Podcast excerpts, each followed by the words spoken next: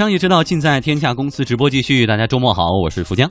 周末好，我是王珊。大家好，我是李欣。接下来我们来关注腾讯投资摩拜单车。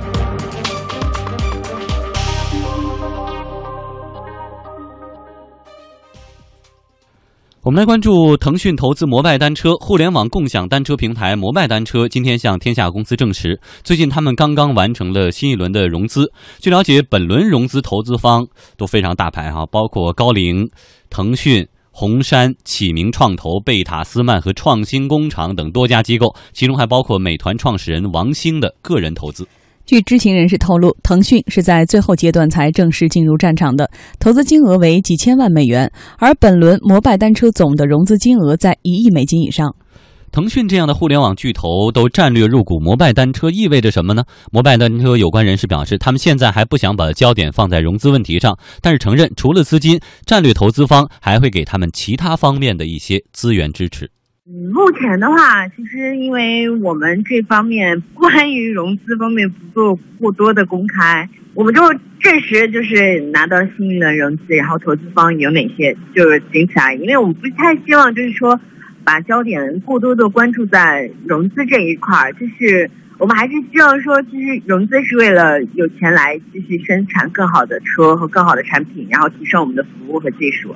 就是。你回归到根本的目的，还是说要把这件事情做好。所以，如果只是把焦点放在融资上，或者说过分的去宣传我们拿了多少钱，我们我们又拿了钱，然后又拿这个，对我们来说不是不是我们做这件事情的初衷，也不是我们创业的本身。但是我相信，就是因为投资方各个投资方在给我们战略投资之后呢，他们也会有有自己的资源给我们一些支持。据了解呢，在得到腾讯支持之后啊，摩拜单车之后呢，极有可能进入微信的第三方入口。针对此次战略投资摩拜单车，腾讯方面回复说，共享单车市场呢还处在早期的发展阶段，我们期待与摩拜单车共同探索这一市场，为用户提供更好的出行体验。互联网评论人詹斌强表示，在互联网的共享单车领域，融资能力的高低可以决定最后成败。融资能力决定了你的规模化效应。如果你融资能力比较弱的话，你的规模化很难上去，容易被淘汰。当然的话，其实这个行业还有一个很重要的一个方面，就是因为它无门槛，就算只要你有心去做，你用时间也能换来规模化，这就看你愿不愿意了。第二个方面是这个企业的精细化运作能力。滴滴打车为什么能胜出呢？并不是因为滴滴打车真的是其他方面能力比较强，主要在于它建立了一个非常强的一个经济化运作的一个系统，它的派单系统，它的各方面这个智能化系统是它最庞大的一个竞争力，而这个竞争力又决定了这个企业的一个商业模型。所以的话，能否建立自己的精细化的运营模运营的这种规范、运营的这种系统，从而建立自己的商业模型是很重要的一个方面。嗯，摩拜单车火了一阵儿了哈，它的融资也不新鲜。但是这一次在朋友圈当中，很多人强调的都是腾讯投了。所以对于这样的巨头来说，似乎投多少钱已经不是很重要了。你强大的背书能力，就腾讯都看好的，其他钱是不是就抢着往里送？在互联网的经济领域，我们一直在说它的背后有没有 BAT，可能代表了这个未来到底有多大的想象空间和市场的这个蓝海啊。是的，我非常同意这个观点。实际上呢，O to O，O to O 呢。自从去年初开始兴起大规模的信息之后呢，不断的被证伪。实际上到去年下半年开始到今年，其实是一个不断的被证伪的过程。大批的，比如说这种汽汽车 O to O 啊，上门上门 O to O，最后不断的完了水果生鲜啊，什么不断的被证伪。伪需求。哎，但是这个共享出行目前没有被证伪。非但没有被证伪，甚至成了叫资本认可的这个最大的这种 O to O 的空间。滴滴是最典型的代表。所以刚才提到说。哎，那这个在共享单车领域融资能力的高低决定最后成败，非常对。因为滴滴到现在没盈利，按他自己的说法，那你这么大的规模没盈利，你靠的是什么？两个，第一个当然是你这个融融资的规模，你 A 轮、B 轮不断的融，你靠这个补贴、建平台、优化服务，对吧？这些都靠。第二个。就是叫第三方资源，这个资源有可能是入口资源，可能是平台资源。那这一次微信介入，因为此前这几个共享单车的这好像都据说都已经获得，就是今年九月份好像中间已经获得过这种，也据说也是上上千万美元的这融资。一个是它，一个是那个 OFO 吧，好像也是。那就哎，那就意味着这个这一块首先代表资本还认可。那这回微信介入，微信就是虽然是在最后关头介入，那它象征意义在哪儿？就原来一直说我们觉得哎。共享单车、自行车放到那儿，你看取消了停车桩了，跟公共自行车相比，不用你锁到那儿，你随便逮哪儿，只要是它叫一个叫叫白白白线区吧，好像它自己设定白线区，你只要停到那儿一锁，而且锁的不是手手动锁，你关闭自动锁，对吧？自动锁就 OK 了，那就意味着它的这个定位的功能要很强。那我扫码开锁靠的是什么呢？要么就意味着你电池续航能力很强，其实做不到的。原来我看到一个观点说，我们看大片儿，说 I FBI 跟踪一个车，跟踪一个车在车上嘣站一个东西，他那车就走完了。那个跟踪的这个探员啊什么就跟后面跟，说现实中根本不可能。为什么？他那个续航，他们真正用的那个说续航是一个大粗管，就一号电池要用四节，而且那个还不是一般的电池，好像叫锂亚电电电池，就是。输出非常小，慢慢的输，它能用的时间长，然后又耐什么温，那种情况下也用不了很长时间，那就意味着这种叫追踪定位，这个成本和高科技非常高。第二就是，那我这个开的时候时刻要联网的。因为你要不联网，我扫了半天网又不行，开不开。你扫二二维码，定位也是要联网的。这些背后呢，它的技术含量都很高。但事实上呢，你凭空开发，这原来一直是这个技技术难题。说现在有人说是吗？我看到那个节目里说记者去，哎，扫了半天说开不开锁，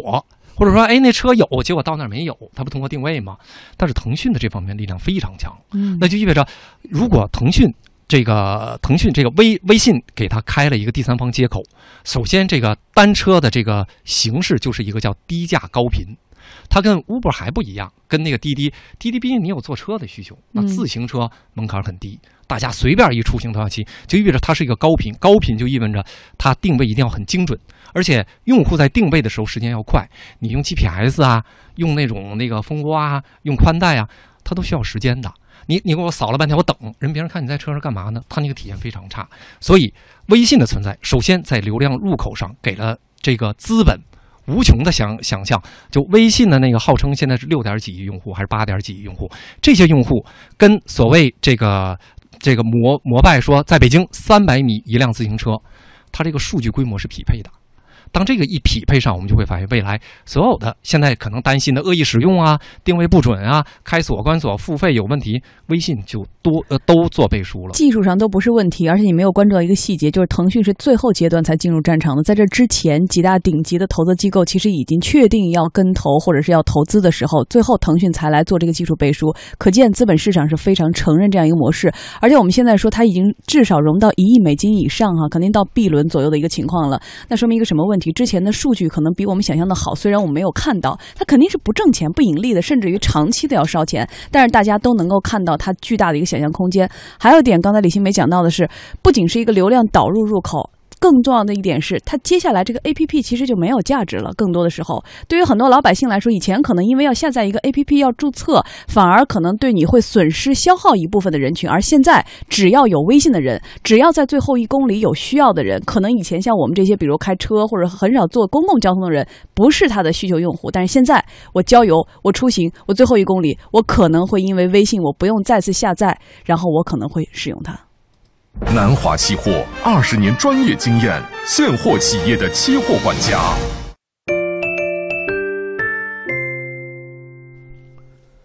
继续来关注共享单车市场。共享单车呢，也被称为网约自行车。用户通过手机 app 可以查看附近可以用的自行车的分布，找到自行车，通过手机支付缴纳押金以后，扫描自行车上的二维码就可以开锁了，然后就骑走了。在车上的锁被打开之后，系统是开始计费的。到达目的地之后，将车锁插上，计费就结束了，并且返还押金。有用户呢说啊，这种车没有呃满足了自己的某些短程的骑行需求。另外呢，和政府提供的公共自行车是不同的。共享单车最大的好处啊，就是用户在用完车之后不必把车停在特定的地点。我如果从地铁那边走过来的话，两公里可能要走十分钟，然后骑车的话可能一两分钟就骑到了啊。然后坐公交车可能还得两块钱，还得等，还怕堵车啊。所以骑自行车是比较方便。不用办卡吧，然后谁拿谁用谁还嘛。他有的一般的办卡就是你在哪个地方借的，你要还在哪个地方，而且要到他指定的地方还，这是特别讨厌的。在共享单车市场，摩拜单车并不是唯一的玩家。主打校园市场的 OFO 共享单车平台，在大学生人群当中也是受到热捧。九月初完成了数千万美元的 B 轮融资，投资方包括小米、顺为和滴滴出行等知名公司和机构。无论是摩拜单车还是 OFO，都相信啊，共享单车的未来会非常的光明。但是火热的资本却可能掩盖了这个崭新领域中的一些暗礁。互联网评论人詹斌强认为说，和网约车一样，共享单车也存在着政策上的风险。像前两天我看了一个报道，是一批城管把摩拜的这个自行车装到这个城管车上，然后走了。这其实对于这种就是说类似于像摩拜很多共享单车的企业来说，是一个很大的一个需要考量的因素。虽然说没有这种监管的约束，但是又出现了城管，这其实的话就是说，我觉得是对于单车领域未来会形成一个比较大的考验。就像现在政策对于网约车这个行业形成的挑战是一样的，那这个时候共享单车这个行业是否就要考虑了？詹明强还表示，共享单车领域未来很难出现一家独大的局面。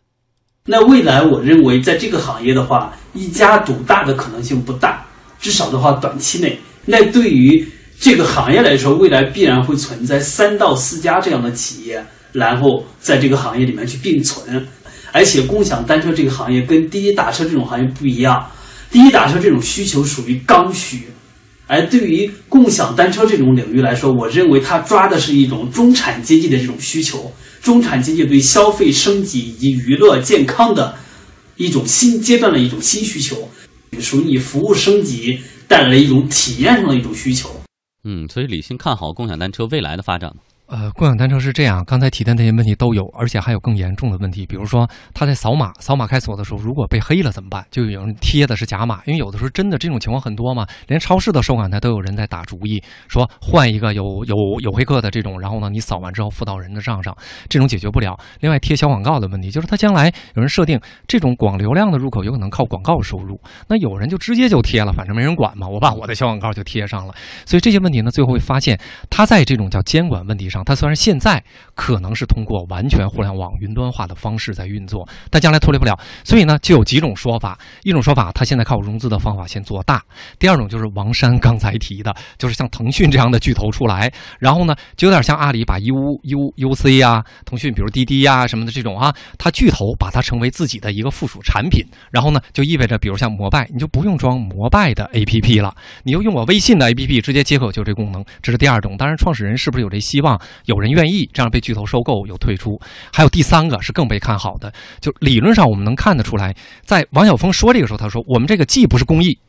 也不是要纯商业利益，我们是介于这中间的。有的这种业内人士就推测，就是拿它跟现在公共自行车相比，就说明显它的这个设计除了有互联网创意之外，是针对现在有装的那个城市公共自行车，它有很多地方比那方便，但是呢，它需要。市政部门的这种监管啊、管理啊，甚至支支支持，所以呢，有一种可能性，就最后呢，让政府接收，就变成说，你看，如果要是发现，哎，它摩拜单车的这种公共服务的方式，它的便利性，它未来的技术升级的可能性，它的体验，要比现在你必须在固定的车位里停，然后来回走，而且又不是互联网化，你可能要用 IC 卡，有可能，那有可能未来可能会出现一种情况，就是市政部门，反正我收购。或者叫我出这种叫基本运营，反正这种合作都有可能，PPP 可能都有可能。那最后呢，政府会发现，我用这套叫分享共享单车的这套技术平台，可能比我现在的这个公用自行车的这纯福利方式，它从技术升级、体验、未来的这种管理以及这种防损失的这种方式，可能都优于我这方案。那未来我以市政的方法，然后呢？技术公司或者这种第三方平台以合作的方式，这个可能其实现在我觉得会被更多的人看好，因为它如果没有政府的这种叫管理的这个队伍，地面管理，然后交通啊，包括一些治安啊这种管理啊，哎，他最后永远过不了。